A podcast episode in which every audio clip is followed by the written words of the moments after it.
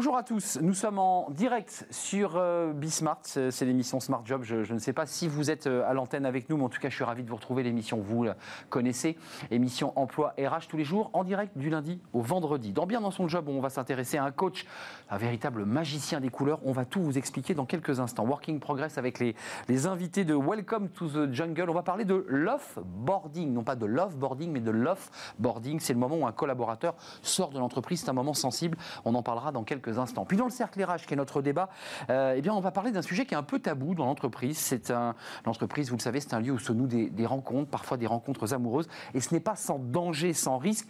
On en parle avec mes, invités dans quelques instants. Puis fenêtre sur l'emploi, on apprendra avec notre conseiller, eh bien, comment réussir son entretien d'embauche. C'est la rentrée. Vous cherchez un job ou une alternance. On en parlera dans quelques instants. Mais d'abord, le journal de l'emploi euh, présenté par Cécilia Sévry. Bonjour Cécilia. Bonjour Arnaud. Dans l'actualité, le Premier ministre Jean Castex a fait plusieurs annonces fortes hier lors de son discours à l'université d'été du MEDEF. Parmi elles, le gouvernement annonce élargir le plan jeune aux travailleurs handicapés. Opérationnel depuis début août, la prime pour l'embauche d'un jeune de moins de 26 ans va être étendue à toutes les personnes en situation de handicap et ce, sans limite d'âge.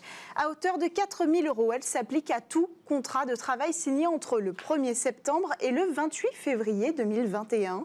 Intégrée au plan de relance, cette mesure bénéficiera de 100 millions d'euros de crédit. En retour, le gouvernement attend 40 000 embauches. Point important, cette aide sera cumulable avec tout autre dispositif, notamment les aides de l'AGFIP. Aujourd'hui, le taux de chômage des travailleurs handicapés est de 18%, soit deux fois plus que l'ensemble de la population active. Et puis sur un autre sujet, le ministre a confirmé la baisse de l'impôt de production, une baisse de 10 milliards d'euros l'an prochain. Le but, minimiser l'impact sur les coûts de production et la compétitivité des entreprises. Pour ce faire, la cotisation sur la valeur ajoutée incluse dans cet impôt sera divisée par deux. L'an dernier, elle représentait une facture de 14 milliards d'euros pour les entreprises françaises. La part qui revient aux régions est donc sacrifiée mais intégralement compensé, promet le gouvernement. Et puis enfin, on change de ministère. L'ancien garde des Sceaux Dominique Perben a remis son rapport hier pour tenter de dissiper le malaise qui règne chez les avocats. Une profession en crise qui avait manifesté sa colère contre la réforme des retraites. Remis au nouveau ministre de la Justice, Éric Dupont-Moretti, ce rapport propose 13 recommandations. Parmi elles, la revalorisation du barème de l'aide juridictionnelle à hauteur de 100 millions d'euros minimum. Il préconise également d'associer les avocats à la vie des juridictions. Enfin, selon l'ancien ministre, il faut recruter et vite. Une proposition déjà dans les rouages du gouvernement. Le Premier ministre, on y revient, a annoncé hier sur France Inter qu'il allait étoffer les effectifs de juges et de greffiers. Voilà pour les informations d'aujourd'hui.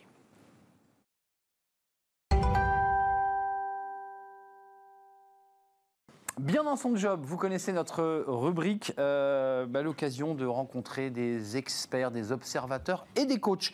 Jean-Pascal Mollet, merci de, refaire un, détour par le plateau.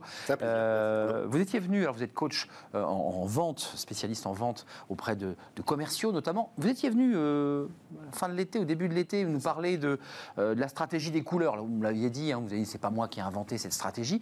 Ça avait cartonné sur les réseaux sociaux. Vous avez eu beaucoup beaucoup de retours, beaucoup de commentaires. Mhm l'avez vu comme moi. Euh, là, on va s'intéresser de manière très concrète, c'est la rentrée, et vous allez adapter cette, stratégie des couleurs pour classer finalement les caractères, les attitudes euh, des commerciaux que vous formez. Et vous êtes amusé. Alors nous aussi, on s'est un petit peu amusé. Vous êtes amusé à faire des petites vignettes sur YouTube qui sont plutôt sympas, bleu, jaune, vert, rouge.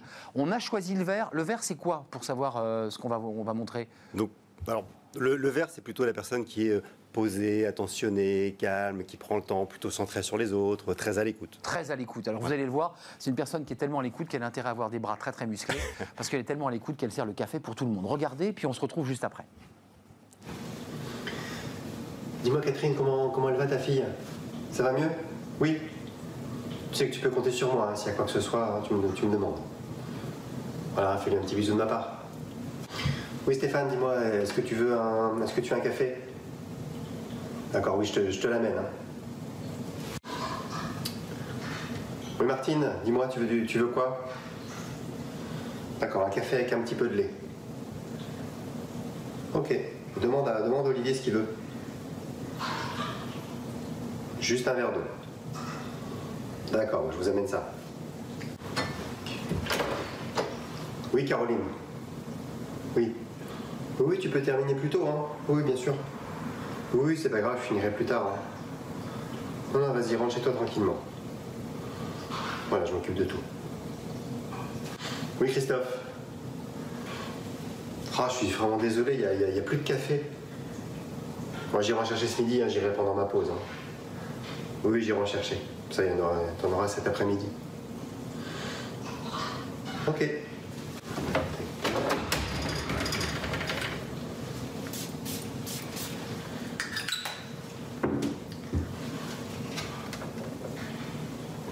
J'arrive.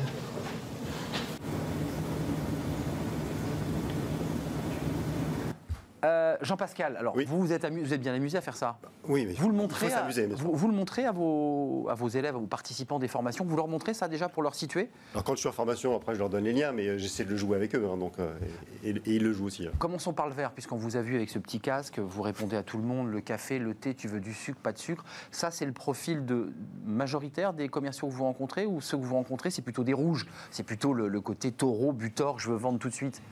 Alors c'est vrai que dans, dans les commerciaux, on, on imagine souvent le, le- le commercial un peu tchatcheur, alors c'est qui est plutôt assez jaune, qui a le contact facile. C'est un peu la etc. caricature même d'ailleurs. C'est ça, hein, c'est de Jean-Claude Convenant hein, de- de- du métier de commercial. Mais euh, en fait, on va se rendre compte que chaque couleur a son intérêt dans la vente. C'est-à-dire que pour la prise de contact, le jaune sera le meilleur, parce qu'il va facilement vers les gens, il pousse facilement vers euh, les portes. Sur la phase de découverte, bah, le vert sera le meilleur, parce qu'il est centré, il est très à l'écoute et, euh, et il s'intéresse à l'autre. Euh, Après, sur la phase d'argumentation, ce sera le bleu, le bleu qui est très carré, très organisé. Et puis, bah, pour conclure et pour, euh, pour faire signer le client... Dans votre vidéo, le bleu, il nettoie la table, hein. enfin il nettoie. C'est ça, il fait attention à tout. Très ouais. gaffe. hein. Voilà. Ouais, ouais. C'est lui qu'il faut nommer pour euh, le suivi Covid. Pour, pour- pour ceux qui nous regardent et les formations que vous, vous- vous donnez aux, aux commerciaux, ou pour ceux qui veulent le devenir, qui disent tiens, pour cette rentrée, je me jette, je deviens commercial. Pour être le meilleur commercial, il faut associer toutes les couleurs. En fait, il faut être un arc-en-ciel. C'est ça. Et l'intérêt de la méthode, c'est de comprendre comment chacun est. C'est-à-dire que si je suis rouge-jaune, ok, bah, sur quoi je dois travailler? Sur mon vert et sur mon bleu. Donc, euh, si je dois travailler sur mon vert, il faut que je travaille sur ma stratégie de questionnement. Euh, si euh, je dois travailler mon bleu, il faut que je travaille sur ma façon d'argumenter, de comprendre les motivations de mon interlocuteur pour pouvoir adapter mes arguments à la personne que j'ai en face de moi. Co- comment reçoivent vos- vos- les participants ce- ce- ce- j'allais dire, cette théorie Euh, Automatiquement, ils se définissent, ils arrivent à se ranger Ou c'est difficile pour quelqu'un de se dire moi, je me sens, ah, je suis plus jaune, je suis plus rouge C'est compliqué de se ranger quelque part. C'est compliqué parce qu'en plus, comme vous l'avez dit, nous sommes des arcs-en-ciel avec les quatre couleurs, Ouais. mais avec des dominantes et puis avec des couleurs qui sont moins fortes. Donc euh, ils arrivent à se positionner au bout d'une journée hein, de, de compréhension de méthode. Et euh, à la suite de ça, il y a également un test qu'ils peuvent faire, que je fais avec eux, et qui leur donne leur pourcentage dans chaque couleur. Donc ça veut dire que, d'un point de vue concret, une fois qu'on a réussi à comprendre ce jeu des couleurs, on peut, comme un comédien, varier ses attitudes, d'être d'abord dans l'empathie, puis ensuite peut-être plus agressif ou plus, plus interventionniste pour la signature. Comment ça se passe? En fait, votre client, avant d'acheter quoi que ce soit, il doit vous acheter vous. Et que si vous n'achetez pas vous, il n'achètera rien. Donc euh, c'est vraiment travailler cette partie savoir-être, cette partie comportementale, de comprendre qui on a en face de soi, parce qu'effectivement, si je suis un rouge qui est très dynamique, qui va à l'essentiel, avec qui il faut être super rapide, si je suis vert, très calme, dit oui, bonjour monsieur, alors voilà, aujourd'hui, bon, forcément, ça ne marchera pas. Donc on est obligé de comprendre qui on a en face pour pouvoir adapter sa façon de communiquer. Euh, ça, ça- ça se rapproche d'ailleurs d'assez près de, de la relation qu'on peut avoir sur un plateau de télévision. Il faut aussi s'adapter à l'interlocuteur, c'est-à-dire qu'une personne qui est très rouge euh, comme journaliste euh, ben, va avoir du mal à aller chercher quelqu'un qui est très vert. Jean-Jacques Bourdin, peut-être? Par, par exemple, je ne veux pas citer un Ah non, journaliste, voilà, c'est mais ce, ce exemple de- type il est très très, très rouge. très très interventionniste, il fait même d'ailleurs très peur. Les gens hésitent à venir sur son Bien plateau. sûr. Il faut s'adapter aussi à l'interlocuteur que l'on a en face. Évidemment, ça marche dans tout, ça marche dans le commercial, mais ça marche aussi dans le management. Moi, je forme les managers à se dire, tiens, qui j'ai dans mon équipe, sur qui je peux compter. Euh, Si je dois mettre en place un process Covid, bah, il vaut mieux le mettre en place avec un bleu qu'avec un jaune. Voilà, parce que le jaune, il, il fera des masques, mais pour, euh, pour se déguiser euh, à Halloween, Ouais, en fait. Pour s'amuser, alors que le bleu le mettra méticuleusement sans mettre la main sur le, Évidemment. sur le masque. Puis il expliquera à tout le monde. Euh, concrètement, euh, le, le délai que vous vous donnez pour orienter, les accompagner, c'est quoi le délai pour un, un individu qui, qui passe entre vos mains euh, et vous lui dites voilà, on part de cet endroit, on va aller jusque là et je vais te faire évoluer. C'est quoi, c'est quoi la durée? Alors, sur cette méthode des couleurs, en une journée, euh, on arrive vraiment à, avancer énormément parce que on, peut voir, tiens, qui on a en face de soi, moi comment je suis et qu'est-ce que je dois faire en termes de stratégie. Hmm. Et en une journée, évidemment, il faut qu'il y ait un suivi après, ben, en général par le manager qui accompagne, quand il va avec euh, son commercial pour aller voir des, clients. Tiens, bah, ton client était quelle couleur Il faut faire vivre. Mais ça, ils le disent vraiment, excusez-moi, parce que c'est intéressant, on rentre dans les coulisses de la relation de travail, mais mm. le manager dit il était rouge, il était bleu, ton, ton type? C'est comme ça qu'il devrait faire, effectivement, pour ancrer la méthode, hein, parce qu'il faut, il faut la répéter. Hein. et donc l'interlocuteur lui dit bah, je crois qu'il était plutôt euh, rouge, rouge vif. Et est-ce qu'on est d'accord Est-ce qu'on n'est pas d'accord Et du coup, qu'est-ce que tu as fait par rapport à ça? Enfin, ça, après, c'est dans le débrief du manager. Eh, Jean-Pascal Mollet, avant de nous quitter, euh, ça marche aussi pour les managers, indépendamment du fait de vendre quelque chose, ça marche aussi au sein de l'entreprise. Si le manager a outils, il sait s'adapter à l'interlocuteur qu'il en face il sait comment le motiver. On sait qu'un rouge va être motivé par les challenges, alors qu'un vert sera motivé par le fait d'aider l'équipe. Et que je ne peux pas jouer sur les mêmes leviers de motivation avec chacun. Hmm. Et, attention, on le redit, hein, sur une même journée, quelqu'un peut passer du vert au rouge. Oui, alors on peut. On peut faire une grosse colère le matin et être super écolo le soir. On peut. On peut, c'est possible. C'est possible. Et d'autant plus qu'on a un comportement à la maison et un comportement au travail. C'est ça. Et qu'on peut être différent. On enfile un autre costume quand on descend de sa voiture ou de son métro pour rentrer sur son lieu de travail.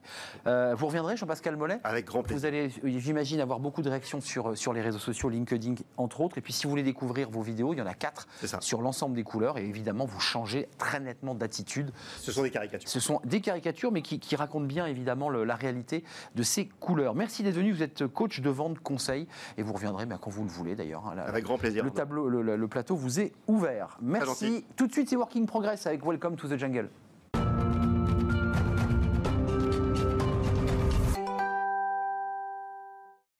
Working Progress avec Welcome to the Jungle et avec Marie Ouvrard qui nous accompagne depuis lundi. Bonjour Marie. Bonjour. Vous allez bien?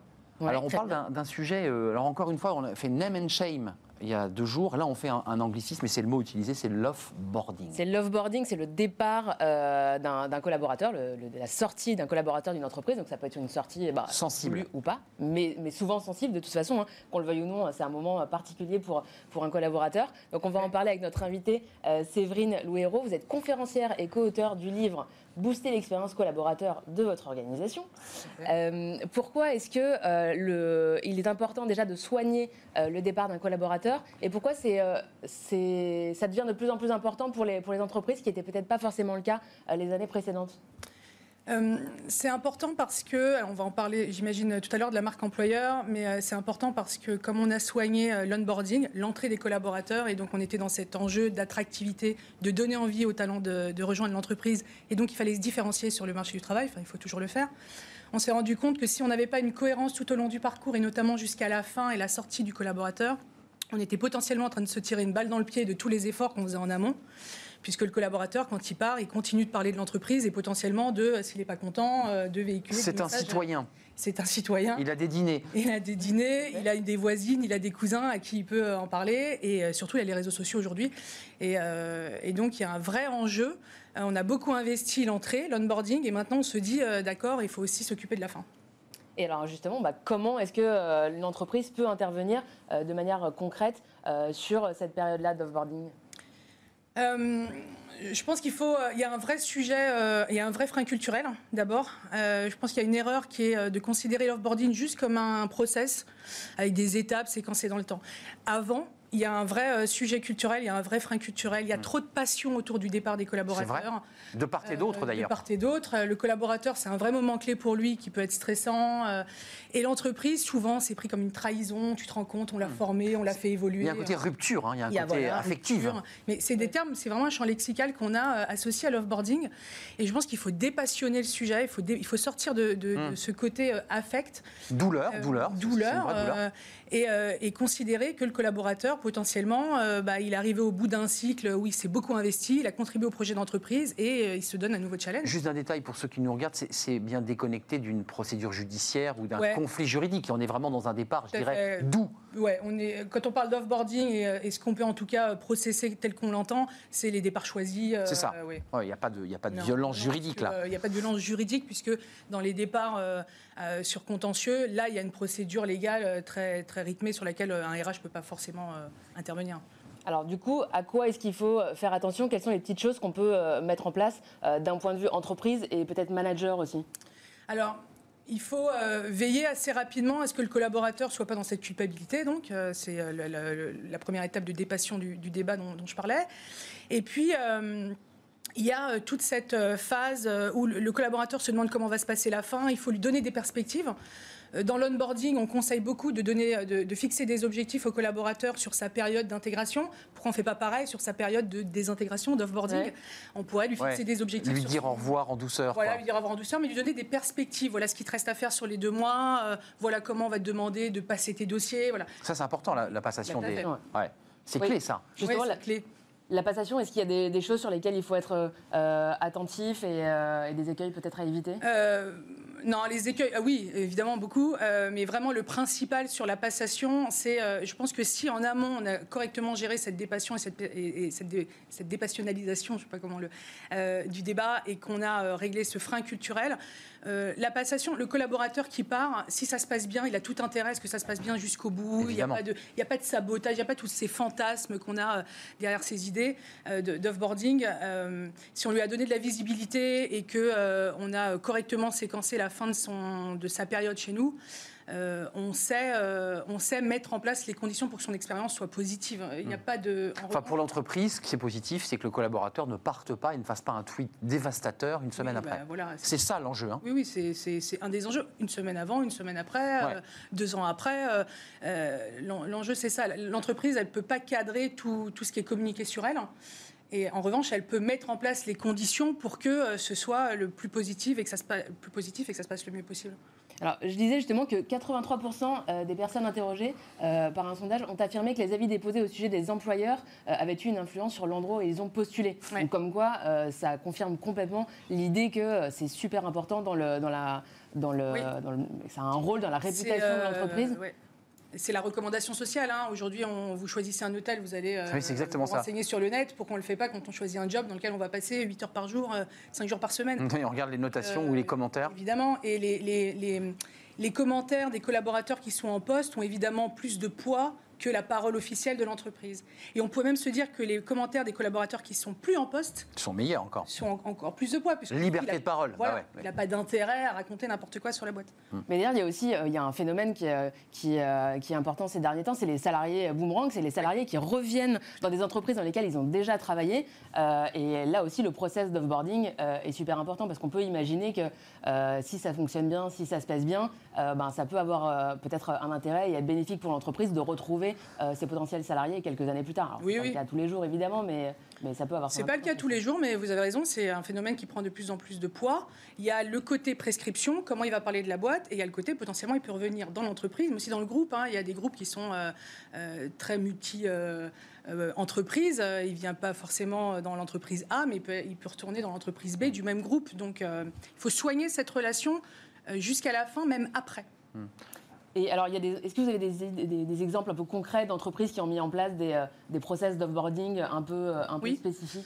Euh, Il y a une entreprise notamment qui, elle, va très loin. Elle aide même les collaborateurs à retrouver un, un job, euh, généralement chez ses clients, puisque euh, c'est une entreprise de conseil. En les plaçant chez ses clients, elle, elle comprend bien l'enjeu prescription une Bien fois que le collaborateur est placé chez le client. Euh, Ils mettent des petits pions, des petits, des petits Oui, cailloux. euh, ouais. Ouais, alors Ouais. après, on peut y voir un côté un peu comme ça, euh, stratégie, mais euh, même pour le collaborateur, quelque part, euh, euh, bah là, on est vraiment dans ce côté euh, dépassion dont je parlais. Euh, le collaborateur, il a plus cette culpabilité. Oui. Au contraire, il sait qu'il va pouvoir même aider la boîte. On l'a fait hier, il y a le collaborateur qui veut renverser la table et qui dit Moi, je veux devenir boulanger. C'est intéressant aussi de l'accompagner, je pense, de, de Oui, réfléchir oui, oui. avec lui à l'idée qu'il Oui. ne veut plus faire de conseil, mais il veut faire de la boulangerie Voilà. ou de la plomberie. C'est Oui. intéressant, ça, dans le offboarding. En fait, le, vraiment, l'idée majeure dans l'offboarding, mais dans tous les process RH, c'est quelle valeur ajoutée on peut apporter au collaborateur. Donc là, effectivement, la valeur de conseil, Mm. d'accompagnement, et d'autant plus s'il est dans, dans une démarche complètement de, de reconversion, qui est quelque chose de neuf pour lui et, et- et sans doute un peu stressant. C'est angoissant, ouais. Et angoissant, c'est une vraie valeur ajoutée que de l'accompagner dans sa démarche. Ouais.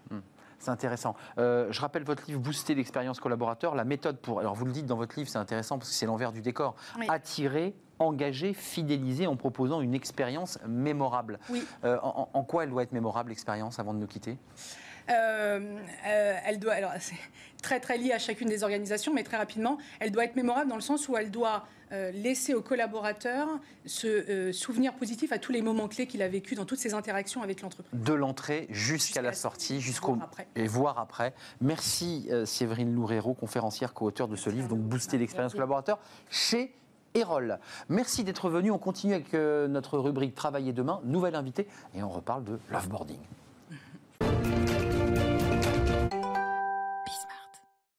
Marie, on reste dans l'offboarding. Alors, on avait, on avait cette euh, spécialiste, hein, euh, et là, on va rentrer dans le concret.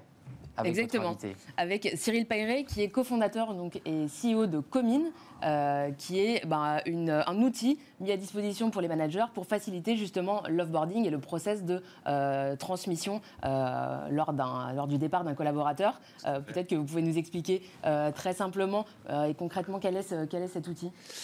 En fait, Comine, c'est le fruit de, c'est le fruit de trois constats. La première chose, c'est qu'on ne gère pas bien la fin de parcours des collaborateurs dans les entreprises. On vient de l'entendre, c'est vrai. Euh, on ne sait pas le faire parce qu'en fait, on n'est pas formé pour le faire. Il n'y a pas de littérature sur le sujet ou très peu. La deuxième chose, c'est qu'on n'est pas motivé pour le faire. Quand on est manager, on a un sentiment assez naturel, c'est d'investir du temps sur les gens sur lesquels on a la capacité d'agir. Ceux qui restent sur le terrain. Exactement. C'est comme l'entraîneur qui regarde partir son joueur et qui lui fait même pas un clin d'œil et qui part dans les vestiaires. je, ne sais pas. En tout cas, c'est une vraie réalité. Le deuxième constat, c'est que, et c'est la conséquence du premier, c'est que euh, y a tout un tas de connaissances qui se perdent. À partir du moment où le départ de quelqu'un est inéluctable, on perd des connaissances, des bonnes pratiques liées au poste, et ça, ça coûte très cher aux entreprises. La dernière chose, c'est que les départs feront toujours partie de la vie des entreprises. On parle beaucoup des recrutements, c'est plus glamour de parler d'onboarding, mais la réalité, c'est qu'il y aura toujours des départs. Mmh. Donc, Comine a pour vocation de faciliter, à partir du moment où le départ de quelqu'un est inéluctable, c'est de faciliter le partage de ses connaissances clés, le partage de son expérience pour permettre à son successeur de monter en compétences plus rapidement. Et donc il y a un double avantage. Évidemment, c'est que le premier, le collaborateur sortant, qu'on appelle l'offboardy dans notre jargon, eh bien, il va pouvoir quitter l'entreprise en laissant une excellente dernière impression, et donc mmh. booster sa visibilité, son employabilité, son réseau. Et le collaborateur entrant, son successeur, va pouvoir monter en compétences beaucoup plus rapidement. Et en fait, c'est là qu'on perd de l'argent quand on a des départs dans son entreprise. Donc ça demande un peu de temps quand même de, pouvoir faire ce... parce qu'il arrive parfois qu'on n'ait pas recruté le, remplaçant du collaborateur qui part. Donc il y a, un moment de, trou là. Oui, oui c'est vrai. Euh, en fait, le, coût de l'offboarding, enfin en tout cas du turnover, c'est à la fois la chaise vide, et c'est à la fois le temps de monter en compétence du nouveau collaborateur. Exactement. Donc ça peut prendre un peu de temps. Alors pour le collaborateur sortant, ce que nous on fait, c'est que euh, on lui met entre guillemets le logiciel à disposition dans les 4 à 6 semaines précédant son départ. Sachant que le collaborateur, ça peut être un stagiaire en fin de stage, un CDD en fin de, en fin, en fin de contrat, ça peut être un démissionnaire en CDI. Enfin, y a, la forme du contrat importe peu. Donc ça prend un petit peu de temps, mais finalement, euh, même en deux semaines, c'est faisable. Ça dépend du niveau de priorité qu'on se fixe en fait. Quel est le processus, un peu les différentes euh, étapes euh, importantes? Alors, on a défini, si vous voulez, ce processus en cinq étapes avant de les laisser dans l'outil, d'abord on les forme à ce que c'est que l'offboarding, à quels sont ces enjeux? En fait, on, leur, on donne du sens à cette démarche. Former les DRH, on l'a bien compris. Les DRH et nos clients, en fait. Et vos clients. Ils sont des DRH, mais aussi les managers, parce que le premier bénéficiaire de la bah démarche, c'est évidemment le manager qui souffre de ce turnover récurrent dans son, dans son, dans son équipe. Donc là, vous lui expliquez votre méthodologie, ça en cinq points. On lui explique la méthode et surtout, on lui explique aussi quels enjeux il a à adresser cette gestion du départ des collaborateurs, les risques qu'il a à ne pas le faire et quelques chiffres. On le met, si vous voulez, on lui ouvre un peu les chakras. Euh, ensuite, on va lui expliquer, euh, pour répondre à votre question, les cinq étapes de notre offboarding. Les trois premières ont plutôt vocation à décrire la réalité du poste. Donc la personne qui va quitter l'entreprise va décrire son poste avec ses mots. C'est quelque chose de beaucoup plus exhaustif et beaucoup plus parlant que les deux, trois, quatre bullet points que le candidat a pu se voir présenter pendant l'interview avant d'accepter la Oui, c'est beaucoup plus vivant et beaucoup plus riche, évidemment. Et c'est la réalité opérationnelle du bah poste. Et les deux dernières rubriques ont plutôt vocation à renseigner le candidat sur, euh, enfin le successeur sur l'environnement de travail. Hmm. Parce qu'en fait, avant de rejoindre un job, avant de prendre un poste, on rejoint une équipe, on rejoint une entreprise avec des routines, avec des personnalités. Et donc, on commence d'abord par lui le sensibiliser sur cet environnement de travail. Ensuite, on lui donne toutes les clés pour être plus pertinent. Pour être concret, vous dites attention, là, ce qu'on t'avait vendu dans l'entretien est un peu différent. Pas du tout. Pas du tout, parce que c'est pas pas le recruteur qui va le faire. C'est la personne qui était assise à la place du, du nouvel arrivant qui va le faire. C'est lui qui va le. Il va dire, il va même pas le dire, mais on lui a peut-être vendu de faire de la stratégie, de la communication, etc. Voilà, moi concrètement, mes quatre missions, c'est 1, 2, 3, 4. Il va lui dire, il n'y a pas ça, ouais, bien sûr. Il va, il va même pas lui dire, il n'y a pas ça, il va lui dire, il y a ça. Le job, c'est exactement ça. Hum. Euh, et après, on sait que chaque job a une certaine géométrie variable. Donc chacun va un peu redéfinir le job en fonction de ses appétences, ses compétences. Justement, à quel point ça doit être personnalisé, euh, justement, euh, ce process? Parce qu'on a compris qu'il y avait des étapes clés, mais parfois, selon les différents métiers ou les différentes personnes, ça peut changer, j'imagine? Bah, Bien sûr, en fait, si jamais vous confiez le, la plateforme à un commercial ou si vous la confiez à, à un chef de projet RH, évidemment, euh, les exemples qu'on va lui montrer vont être différents. C'est-à-dire, si jamais on demande à quelqu'un de partager son expérience de sales, euh, ben, on va lui montrer des exemples de podcasts, de vidéos qui peuvent être faits par un sales pour transmettre sa connaissance. Hmm. Pour un chef de projet RH, on va lui présenter des exemples euh, qui vont être en lien avec son métier de RH. Euh, et ça, c'est un point très fort dans notre, dans notre, dans notre produit, c'est de dire que, en fait, on sait qu'il peut y avoir une certaine difficulté à partager du contenu, donc on l'a simplifié considérablement, c'est-à-dire que 60 à 80 du contenu qu'un collaborateur sortant va laisser à son collaborateur. Il va le faire dans un format chaud. Ce qu'on appelle un format chaud, c'est du podcast ou c'est de la vidéo. Mais c'est pas dans l'écrit, parce qu'en fait, on sait que. Et sinon, on part avec un, mètre, un mètre cube de papier. Et, alors, et dans le meilleur des cas, le mètre cube est lu mais en fait, dans la réalité ou dans le pire des cas, souvent, on s'arrête à la troisième page. C'est ça. Et donc, à la fois, euh, le format chaud a l'avantage d'être facile à produire pour la personne qui va quitter l'entreprise, mais en plus, il est beaucoup plus engageant pour le nouvel arrivant qui va rentrer dans le sujet. Les secteurs d'activité dans lesquels vous intervenez, pour qu'on soit concret, c'est quoi ce, le, l'offboarding où il faut vraiment être opérationnel et utile? Aujourd'hui, on n'a pas de secteur d'activité de, euh, de prédilection. Euh, on est plutôt sur des tailles d'entreprise. Aujourd'hui, ce dont on se rend compte, c'est que euh, on a sur notre quinzaine de clients qu'on a, euh, on a des startups, des industriels et même des VC. mais la réalité, c'est qu'en fait, ce dont on se rend compte, c'est que les startups ne sont pas forcément les plus adaptées, parce qu'en fait, il y a déjà beaucoup d'outils dans les startups. Donc, notre cœur de cible sont plutôt les ETI, les PME, euh, qui sont un peu moins outillés. De type un peu industriel peut-être. Euh. Et dans lequel il y a un eh vrai besoin euh, de préservation de la connaissance. Et, vous sentez vraiment qu'elles sont de, plus en plus réceptives justement à ce sujet-là? Alors, ce qui est sûr, c'est que l'onboarding est un sujet très à la mode dans les entreprises. on parle peu de l'offboarding, c'est vrai. Et l'offboarding vous avez un peu l'impression que tous les DRH passent sous un tunnel en même temps quand vous évoquez le sujet. Enfin, vous parlez du moment inéluctable, il nous reste que 30 secondes, mais il est intéressant d'analyser ce moment inéluctable, parce qu'en fait, les, raisons du départ euh, sont, sont, complexes, il faut les analyser aussi. Oui, bien sûr. Même quand c'est doux. Hein. c'est un exercice qui permet de, de progresser, c'est un exercice très vertueux pour l'entreprise que de, que de faire ça. Et notamment, c'est un signal très fort sur le marché parce que ça permet de dédramatiser la gestion des départs. Donc à la fois, on peut gagner en notoriété, en attractivité, mais en plus hmm. aussi... Et un petit peu en souplesse dans... voilà, ça évite la violence ou, les mots ou les, douleurs. C'est ce qu'on dit souvent d'ailleurs, euh, c'est qu'en en fait, on permet de gérer les, les, les, départs non plus par le prisme de l'émotion, ce qui est souvent le cas, mais, par, l'action en fait, par beaucoup plus de pragmatisme. Merci Cyril Payret, merci d'être venu sur le plateau de, Smart Job et de Working Progress. Vous êtes le, patron de Comine euh, qui fait de l'offboarding. Merci à vous Marie, on se retrouve demain pour Working Progress avec de nouveaux invités et une nouvelle thématique. Tout de suite, c'est notre cercle RH. Avant cette courte euh, pause, évidemment, on va parler des relations au travail. C'est un peu l'off et l'onboarding. Euh, le lieu de travail, c'est un lieu de rencontre. Il s'y passe plein de choses. Attention, danger. On en parle avec nos invités.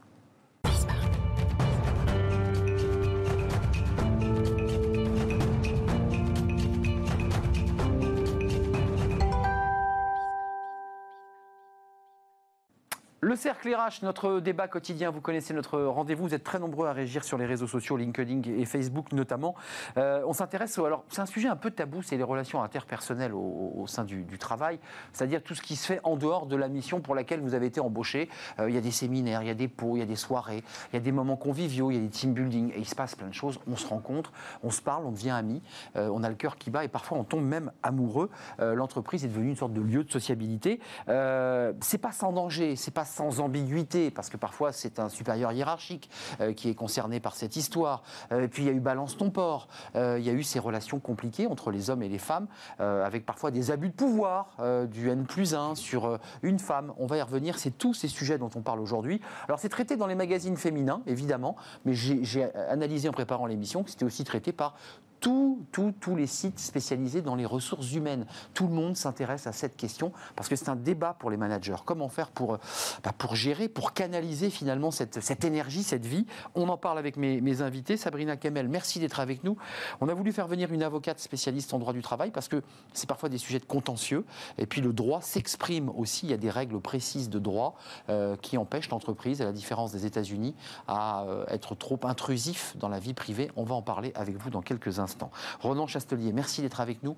Alors vous êtes un, homme multifonction, vous êtes sociologue, président de Tendanceau. alors, c'est la même fonction en fait. Je suis sociologue et je fais beaucoup d'études sur toutes sortes de thématiques. 2013, vous aviez fait une étude, ou 2012, euh, qui avait été très commentée dans l'amour, l'amour, sexe, travail. Euh, et puis euh, un livre sur le marketing jeune. il y a longtemps. Il y a longtemps, mais bien sûr, mais c'est intéressant parce que ça va aussi revenir à cette idée que vous évoquez sur le, management sweet capuche. Oui, enfin bon, c'est une manière un peu décontractée de parler de, nos nouveaux directeurs de ressources humaines qui effectivement à la cool. un, un suite et une capuche, mais euh, ça va au-delà, ça va euh, on est vraiment dans l'idéologie du sympa quoi, dans l'entreprise. Euh, est-ce que, est -ce que ce sympa est réel Ouais, c'est ça, exactement ça.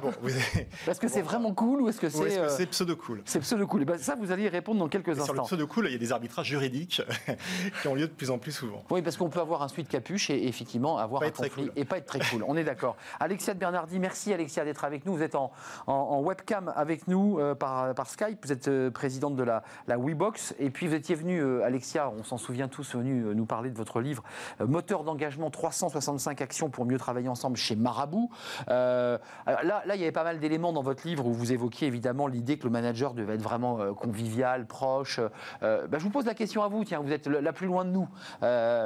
comment, comment vous regardez ce sujet de, de, ce qu'on appelle, nous, dans notre émission, la relation interpersonnelle, c'est-à-dire les rencontres qui se font sur un lieu de travail. On y passe 8, 9, parfois 10 heures.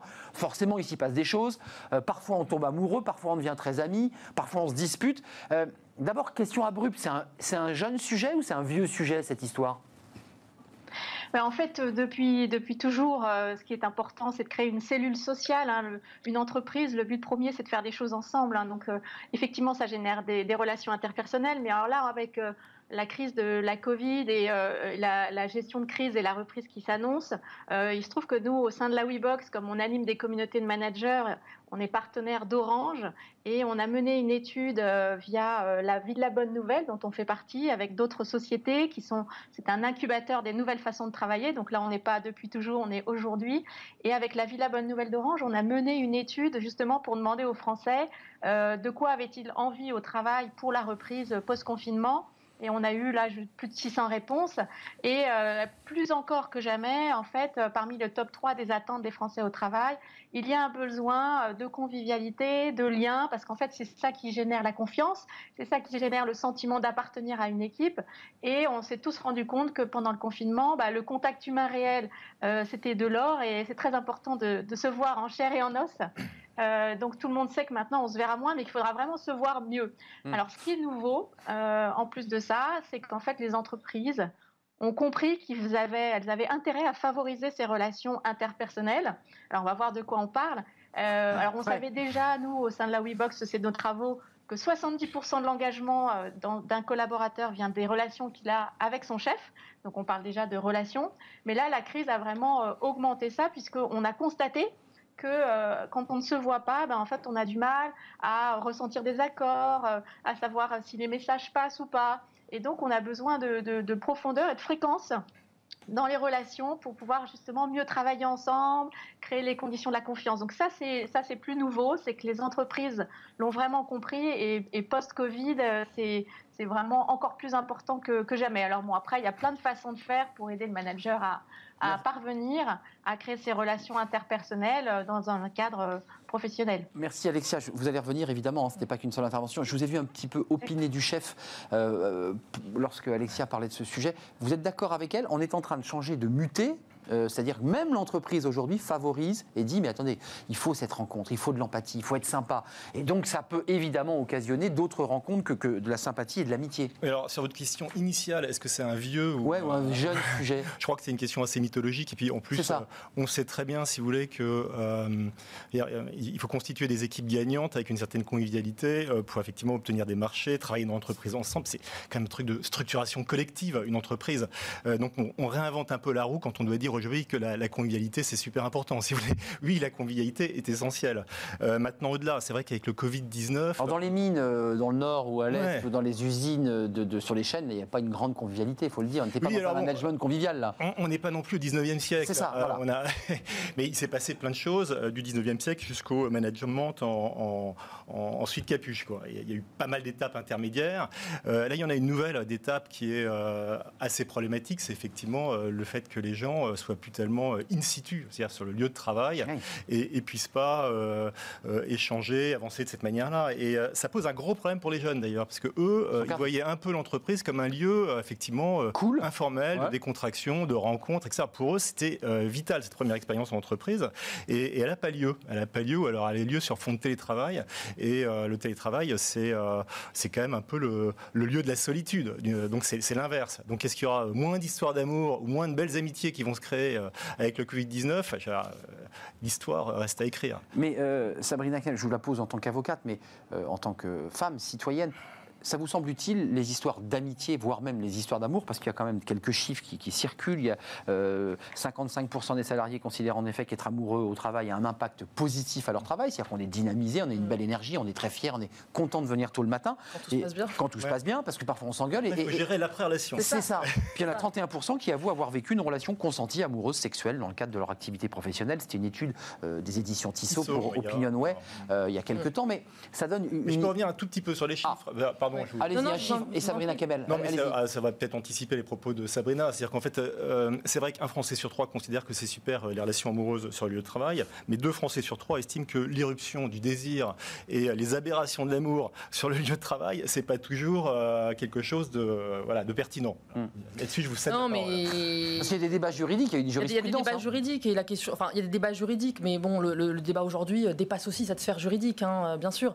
Je ne sais pas, Arnaud, si en réalité on a besoin, euh, si vous voulez, d'amour ou d'amitié au travail. Je ne crois pas. Enfin, on vient, on fait, on fait notre job. En revanche, de manière générale, on... a besoin d'amour et d'amitié. De manière générale, mais après, je ne suis pas certaine qu'on vienne bosser pour ça. En revanche, on a besoin de travailler dans une ambiance sereine, dans une bonne ambiance, dans une ambiance bienveillante. on a envie de de venir. On doit, on doit avoir envie de venir au travail et de ne pas venir avec la boule au ventre, vous mm, voyez. Mm. Euh, après, le fait de tomber amoureux ou non au travail, honnêtement, euh, peut-être qu'il y a de nombreuses personnes qui rencontrent l'amour au travail. Non, mais il y a un débat. Moi, je, parlais avec un chef d'entreprise, enfin un manager qui dirige 700, 800 salariés. Euh, je ne serai pas cette entreprise, évidemment, et qui me dit, moi, je suis confronté à une difficulté, puisque j'évoquais le, thème de l'émission. Moi, je suis confronté à une difficulté. J'ai ma population de salariés sont des jeunes, mm. des jeunes qui entrent dans le monde du travail.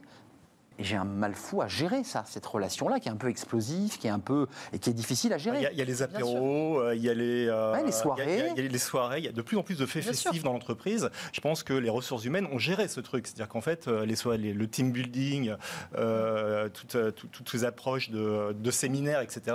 Ça a fabriqué de l'amour, ça a fabriqué de l'amitié. Mais c'est un danger pour vous, ou c'est positif, pour le dire simplement? Bah, Moi, je préfère apporter une analyse froide sur le sujet et, et voir ce que ça peut apporter ce que ça peut dégrader. Euh, ce que ça peut apporter, euh, c'est clair. Je veux dire, c'est euh, une envie tripale d'aller au travail tous les jours pour retrouver son amour, pourquoi pas, ou, ou ses potes. C'est, ou ses potes. Il y, a beaucoup de business aujourd'hui, surtout dans le monde de l'entrepreneuriat, qui est très dans l'entre-soi, si vous voulez. C'est-à-dire que c'est des bandes de potes qui créent des business entre eux. Mm. En sociologie, on appelle ça des appariements sélectifs. C'est-à-dire qu'on se choisit. Un effet de bande, quoi. Ouais, on se choisit, on se crée, etc. Et, et, et pour des missions, pour des tâches.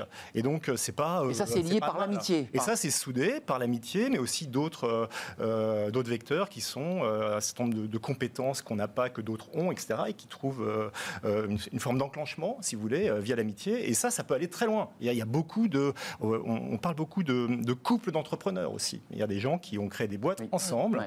Ils vivent leur aventure amoureuse et professionnelle ensemble. Et, puis il y a beaucoup de, de potes qui ont monté des startups. Alors c'est vraiment l'esprit, tout un écosystème start qui, euh, ah, fonctionne comme ça. Donc c'est euh, illusoire de vouloir se dire euh, c'est bien, c'est mal. C'est comme ça. Hmm. Oui, c'est intéressant que vous êtes dans une relation, une vision neutre, parce que c'est un fait. C'est un fait. Bah, c'est un fait social total. C'est-à-dire que vous prenez n'importe quelle entreprise, vous avez ce type de. Juridiquement, quand même, d'un mot, aux États-Unis, il y a des, les lois autorisent l'entreprise à jeter un œil et dire attendez, dans le contrat de travail, dans, dans les règles, il est hors de question que vous ayez une relation amoureuse sur le lieu de travail. C'est écrit et le collaborateur signe. En France, on n'a pas le droit. On pense à l'affaire McDo. Exactement. Mais bien sûr. Mais en réalité, en France, non, on n'a pas le droit. On n'a pas le droit en France de s'immiscer dans la vie privée euh, d'un de ses salariés. La limite, c'est le droit à la vie privée. Voilà, juridiquement, euh, c'est ce qu'il faut euh, avoir en tête. Après, après, c'est subtil. Hein. Après, c'est subtil parce que quel est l'impact en fait de la relation amoureuse ou de la relation amicale que vont avoir les gens entre eux? Mmh. Elle est, c'est là. Est-ce que, par exemple. Surtout quand la euh, personne a des informations confidentielles et qu'elle peut les transmettre. Qu'elle peut les transmettre, qu'elle change Est-ce qu'on parle, d'amour ou d'amitié, là parce que, euh, Les deux, mon capitaine. Euh, parfois, ça peut être l'amour, ça peut être l'amitié. On se parle autour d'un verre, on devient très amis, et puis on, dit ce qu'il ne faut pas dire. Non, mais on dit ce qu'il ne faut pas dire. On est potes, on se rencontre sur le lieu de travail, on devient amis, on se voit sur le travail, en dehors, etc. Et puis, il y a des inimitiés qui peuvent se, créer, et justement, sur le travail, bah, on va avoir du mal à travailler ensemble parce que bah, finalement, on s'est disputé la veille ou autre. Non, mais chez les jeunes, c'est ce qui peut se, se, passer. et là, ça peut avoir des conséquences euh, négatives. Ce qu'il y a, c'est qu'il faut pas Le matin, c'est super, l'après-midi, ça marche. Oui, alors voilà, il y a des humeurs aussi. Il y a des, euh, ça, c'est pas bon pour le manager. Il y a des phases qui peuvent être un peu hystériques, etc. Mais encore une fois, à l'entreprise, c'est pas que le lieu de travail de l'entreprise. C'est une espèce de sphère élargie qui est l'entreprise, euh, avec les collaborateurs, mais aussi les fournisseurs, mais aussi les clients. En fait, c'est beaucoup plus large qu'une simple entreprise. En fait, et donc, on peut devenir amoureux, copain, etc. de cette sphère. Et il n'y a plus tellement, comme dans les années 50, une espèce d'opposition entre la sphère privée et la sphère oui, professionnelle. Je trouve. Tout ça est devenu très flou. Une espèce de vieil adage, là on s'est parlé d'eux, c'est euh, aujourd'hui euh, ça circule énormément. Et en fait, euh, les gens passant un certain temps au travail, bah, il est normal que se créent, si vous voulez, des affinités électives entre les gens, mmh. des amitiés, voire, soient dangereuses. soyons fous, de l'amour. De l'amour, oui, ça peut aller jusqu'à l'amour. Il, y a aussi évidemment des, des, relations extra-conjugales, évidemment. Alexia, je, je, voulais vous poser une question parce qu'on a entendu votre point de vue, on l'avait entendu en plateau, vous nous le redites. L'entreprise, c'est pas qu'un instrument de business ou de profit, c'est aussi un lieu euh, de sociabilité, de rencontre où les collaborateurs grandissent, apprennent aussi à grandir euh, avec un groupe on est quand même très loin des caricatures des années 80 sur euh, le droit de cuissage du, chef ou du, patron de bureau, parce que ça, ça a été fait dans plein de films au cinéma, où il y avait cette espèce de rapport de pouvoir de l'homme euh, sur des collaboratrices. Ça existe, mais la tendance, c'est qu'on n'est plus au Moyen-Âge. C'est ça, et on n'est plus au Moyen-Âge. Comment vous regardez ce, ce basculement? Oui, effectivement. Alors, c'est complètement euh, la fin du management à la papa euh, euh, que vous décrivez, Arnaud. Aujourd'hui, en fait, les entreprises ont compris que pour pouvoir collaborer, pour pouvoir produire avec créativité, développer de l'intelligence collective, il faut créer une relation où on a envie de, de travailler ensemble. Et pour ça, Qu'est-ce qu'il faut faire? En fait, il faut montrer aux autres qu'on se ressemble, il faut se dévoiler, il faut créer du lien, il faut montrer ses vulnérabilités faut développer son écoute, faut euh, s'impliquer dans des tâches du quotidien, faut euh, et finalement euh, tout à l'heure j'entendais les interventions, on parle beaucoup de fun et de start-up, mais finalement le manager d'une entreprise traditionnelle, c'est pas forcément que du fun, mais il peut créer du lien et donc des amitiés et des déviances que vous citiez juste par le fait qu'il veut vraiment créer de la relation pour bien travailler pas forcément dans le fun.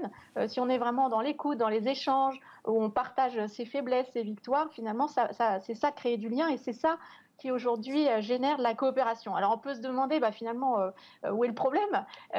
et c'est vrai que finalement il faut aussi assumer les conséquences des valeurs que le manager va vouloir promouvoir. Parce qu'en fait, pour moi, c'est beaucoup une histoire de valeurs du manager. Et dès l'entretien de recrutement, il faut savoir afficher ses valeurs. Il y a des entreprises où euh, juste se prendre en photo, faire un selfie avec son chef, c'est hyper tabou. Donc euh, il y a aussi un monde du travail hétérogène.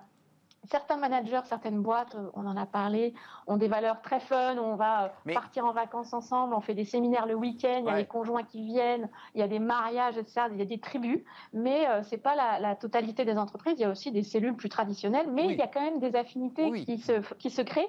Et pour moi, c'est très important que le manager en fait véhicule ses valeurs toutes les valeurs ont des faces cachées. Euh, si on développe la culture de l'initiative, il y aura aussi des, travers. À force d'avoir trop d'initiatives, on va peut-être se perdre. Donc, s'il y a la valeur de la convivialité, du fun, c'est très important que le, manager euh, assume ses valeurs et soit complètement cohérent avec ses valeurs, fasse ses choix et anime ses équipes euh, dans ce sens-là. Pour moi, c'est vraiment, c'est vraiment la clé. Et après, il y a aussi une histoire de, déontologie. Hein, Bien sûr. Justement, Sabrina Kemel, il y, a deux affaires parce qu'il y, y, a le volet fun, il y a le mmh. côté convivial on, vit tous ensemble, on est content, on produit ensemble, on invente ensemble. Puis il y a des affaires, il y a le slip français avec des propos racistes tenus par des collaborateurs dans une soirée privée qui pose un autre sujet, mais qui viennent impacter leur marque.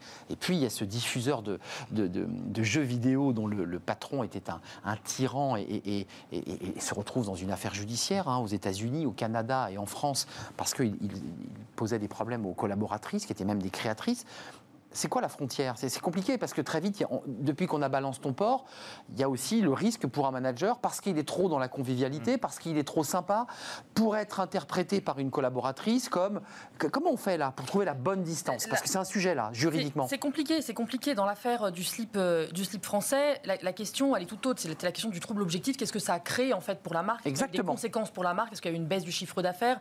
Est-ce que, vous voyez, y a, ça salit la marque. Et ça salit la marque, bien sûr, et on aurait pu prendre des sanctions euh, contre ses salariés, même si ce qui s'est passé, c'est passé dans la sphère privée. Ce qu'il faut qu'on voit à chaque fois, c'est ce que j'ai tout à l'heure, les conséquences en fait sur la sphère euh, professionnelle. Et puis balance ton port quand même, qui est venu comme ça libérer la parole des femmes dans l'entreprise.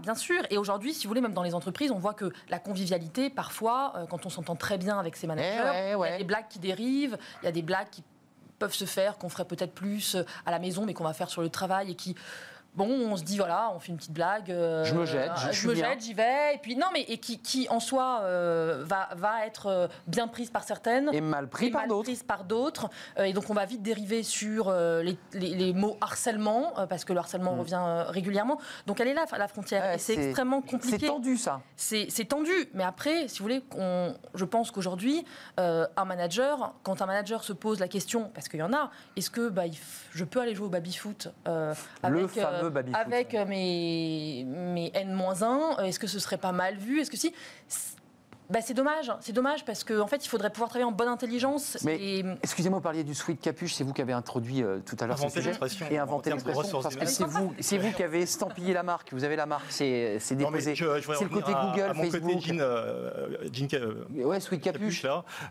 quand j'entends tout à l'heure le discours de votre Sabrina, pas Sabrina, pardon, le Alexia, excusez-moi, j'ai toujours beaucoup de mal avec l'entreprise est un monde de valeurs. il faut avancer telle valeur la convivialité, telle autre valeur. Oui, ça, ça, ça, Non, c'est pas ça. Je, pense que euh, dès la première crise dans l'entreprise, on s'aperçoit que les valeurs, elles sont balayées d'un revers de main. Donc inventer des valeurs euh, pseudo-morales pour ensuite euh, les voir disparaître, il y a juste des faits objectifs qui sont, voilà, la convivialité, c'est quelque chose d'important parmi les salariés. Et puis il y a aussi au-dessus de tout, et c'est peut-être ça qui doit présider à toutes les choses, le bon sens. C'est-à-dire qu'effectivement, je crois qu'on a le droit de jouer au baby-foot avec ses salariés. je crois qu'on n'a pas le droit de draguer ostensiblement, euh, je ne sais pas qui. Euh, c'est ça. Euh, en fait, c'est une espèce de. Et donc, par-dessus ça, on a rajouté une espèce de discours politiquement correct, vraiment pénible dans tous les secteurs et les compartiments de la société. Trouver la bonne distance. où il faut trouver la bonne distance, c'est ça. Et on arrive à un truc où ça devient impraticable. On peut pas. Parce que la, vie, la, vie et, la vie dans l'entreprise, c'est la vie aussi, est incompatible avec ce, type de barrière stupide qu'on essaye d'ériger en permanence. Et dangereuse peut-être. Et dangereuse. Pourquoi? Parce que aujourd'hui, en fait, aujourd'hui, on, on s'aperçoit qu'en réalité, on, bascule très vite sur le terrain contentieux. Et voilà. Extrêmement vite. On... à l'américaine, on a, on a quand même l'effet un peu américanisé. Bien sûr. Je vais vous, je vais vous attaquer pour harcèlement, je vous mets la pression. Pour harcèlement. Une, une, collaboratrice qui va très bien parfois, avec son chef pendant des années. Euh, ils vont aller déjeuner au restaurant de façon régulière, ils vont pouvoir boire des pots le soir tout ça en, en, bonne intelligence, pas de difficulté, les relations de travail se passent bien. Et puis un jour, bah, elle, va, elle va venir euh, nous dire, mais attendez, moi, il m'invite au restaurant, il insiste. Enfin, elle va transformer peut-être les choses à sa façon. C'est très complexe. C'est hyper complexe. C'est pas complexe. Ronan C'est aussi euh, suite capuche que puisse être l'entreprise. L'esprit Google, pour le dire simple. Euh, ah. humaine. Aussi, aussi décontracté ça puisse paraître, en fait, il faut jamais perdre de vue qu'une entreprise, c'est une entreprise avec effectivement des possibilités d'être rattrapée par des choses qu'on a fait antérieurement, etc. Et, et donc, il y a euh, des, cette obsession du, sourire généralisé dans l'entreprise et, et, de la bise en entreprise et de se taper sur le dos en permanence, etc. C'est vachement sympa. Euh, mais simplement, il y a des contentieux qui se créent tous les jours. Il y a des jalousies entre les salariés. Il y a des, euh, il, y a, des gens qui veulent utiliser des, certains, certains biais pour, pour progresser dans la hiérarchie, etc. Il ne faut pas perdre de vue que c'est une entreprise avec des intérêts économiques. Vous nous dites que c'est une guerre, en fait. C'est pas une guerre. On, on, s'y aime, mais on s'y fait la guerre aussi. On est, on est dans l'humain l'humain, voilà, et l'humain, c'est pas toujours joli, joli, parfois, mais ça, même si ça peut être très très beau aussi. Bah oui, un, un, mot, Sabrina, je donnerai la parole à Alexia parce que vous l'avez interpellé. Pour, dire en fait, moi récemment, j'ai un directeur d'une entreprise qui me dit voilà, je, on m'accuse de harcèlement sexuel. Ah, on vous accuse de harcèlement sexuel. Pour quelle raison?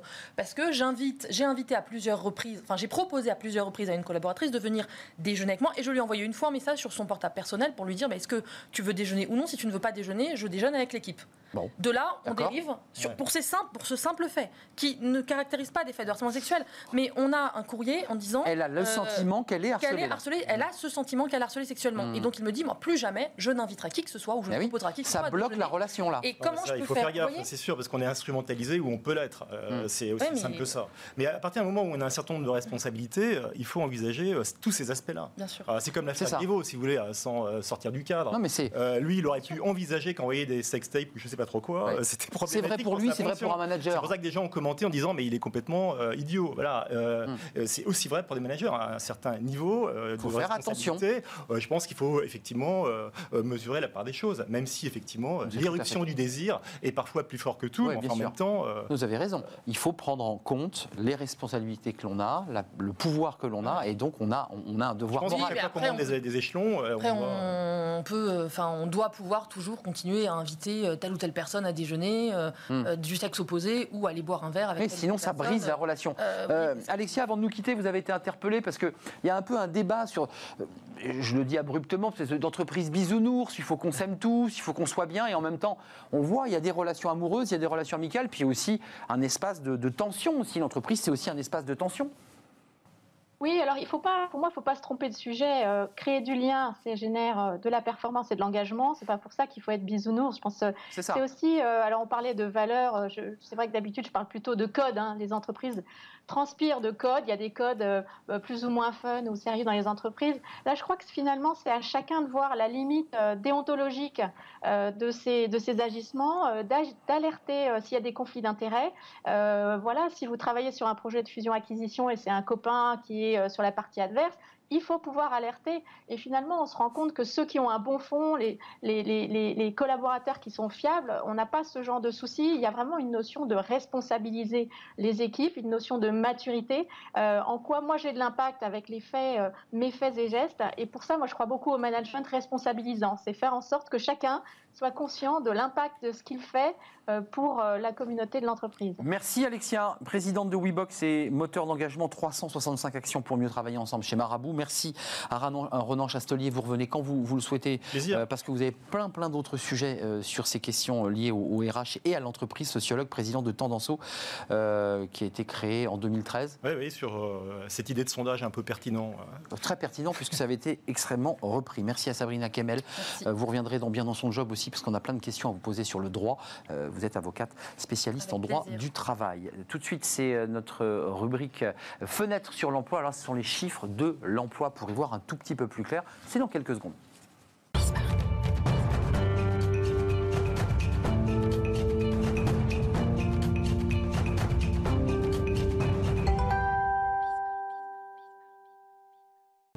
Fenêtre sur l'emploi avec Thierry Bismuth. Vous le connaissez, il est très très en forme, nous dit-il. Vous êtes fondateur du réseau euh, Odyssée. Alors, vous avez souvent des, petites euh, rubriques un peu détonnantes. Là, aujourd'hui, vous nous proposez de, de bah, pour pas avoir concurrence, euh, vous dites postuler un poste qui n'existe pas. Kesako Oui, exactement. En fait, si je devais parodier une phrase de Marshall qui disait le meilleur moyen de gagner une guerre, c'est de ne pas la mener. Eh bien, le meilleur moyen de vaincre la concurrence quand on cherche un job, c'est d'éviter la concurrence. Alors, comment faire? Vous leur cassez une jambe, vous leur mettez un coup sur la tête? Non, pas encore. Ça pourrait faire un bon film, mais c'est pas l'idée. Non, globalement, ce qu'on constate, c'est que les demandeurs d'emploi, ils se plaignaient déjà avant euh, la situation actuelle de la lenteur ou de l'absence de réponses lorsqu'ils postulaient. Ils se plaignaient beaucoup des, recruteurs qui répondaient peu, mal ou trop, ou trop lentement. Eh bien, il faut reconnaître qu'avec l'effet ciseau de l'augmentation du nombre de demandeurs et de la baisse des offres d'emploi, ça va être bien pire. Et si je devais résumer d'une phrase, il fera pas bon dans les mois qui viennent être noyé dans la masse des candidatures. Vos, propositions concrètes, qu'est-ce qu'on fait là? Oui, Parce qu'il y a plus de, de demandes que d'offres. Oui, alors évidemment, je viens avec des solutions, je vous rassure. Mon conseil dit d'un mot, c'est ne postulez pas. Et donc vous l'avez bien résumé. Restez chez vous Non, alors pas tout à fait. Proposez un plan d'action dont vous allez être le héros, dont vous êtes le héros, les fameux livres dont on se rappelle quand on était enfant. Pour faire très court, l'employeur, qui soit patron de TPE, PME ou patron opérationnel d'un grand compte, il est comme tout le monde. Il est en période de crise et il cherche des solutions pour augmenter son chiffre d'affaires ou pour baisser ses coûts. Et du coup, quand il trouve des solutions, quand il a des idées, bah, ça donne un plan d'action. Ce plan d'action, il donne des annonces et ces annonces, elles donnent beaucoup de candidatures. Mais les idées qu'il n'a pas encore pour sortir sa société de l'ornière, ces idées que vous allez lui apporter lorsque vous allez, Carrément. vous allez lui apporter des idées et des solutions et du coup, le CV de cette solution, c'est vous. Hmm. Donc ça, oblige quand même, excusez-moi Thierry, mais à une cogitation assez forte du candidat quand même. Hein. Évidemment, il faut qu'il expertise l'entreprise, il faut qu'il l'analyse. Enfin, c'est un travail assez titanesque quand même. Évidemment. Alors je vais vous donner quelques exemples et je vais ensuite donner deux, trois justement astuces pour s'organiser. Premier exemple, je suis commercial et par exemple je visite les coiffeurs, les coiffeuses depuis des années. Je me retrouve entre deux jobs, mais mon carnet d'adresse c'est tous ces fameux coiffeurs de ma région et autres.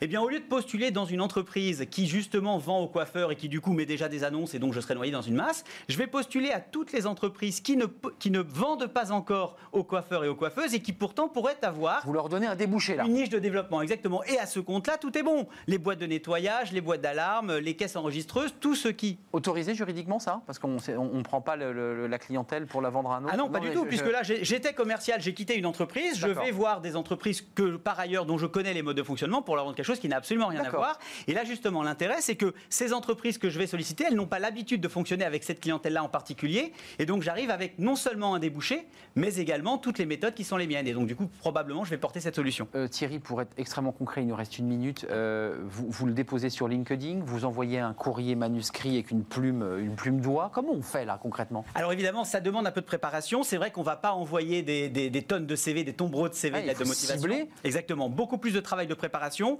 Je choisis ma je, je, comprends ma spécialité. Je choisis des entreprises qui pourraient en avoir besoin pour faire un développement. Je, fais je construis une proposition et je contacte notamment à travers les réseaux sociaux tous les patrons d'entreprise et opérationnels qui pourraient voir ça comme un débouché. Donc c'est pas un tapis de bombes, mais c'est quelques bombes parfaitement ciblées. Exactement. Merci Thierry. La semaine prochaine, vous nous êtes Qu'est-ce que de quoi bah, vous Si vous voulez, on peut, on peut parler de, justement d'une autre façon de trouver un job, de partager son propre temps entre plusieurs employeurs. Et voilà, ça c'est important. Voilà, le, multi-job. Ça, c'est euh, des questions juridiques. Ouais, ça c'est un débat juridique on en parlera. dont on en parlera parce que c'est vrai qu'on a, c'est de plus en plus. D'ailleurs, c'est la grande tendance, hein, le, le, multi, le multi travail. Merci à vous, merci Thierry. Odyssée RH, vous revenez la semaine prochaine. Donc si j'ai bien compris, évidemment, vous êtes le, bienvenu. Merci à vous qui nous regardez chaque jour en direct. Euh, on se retrouve demain pour de nouvelles aventures. Demain sera le débat des experts. On va balayer euh, la semaine et l'actualité de la semaine, elle a été évidemment très riche. Merci à vous, merci à toute l'équipe et à Fanny Griesmer. Euh, et puis on se retrouve demain évidemment. D'ici là, bah, restez connectés aux réseaux sociaux, puis à, à Bismarck tout simplement. Bye bye. Merci.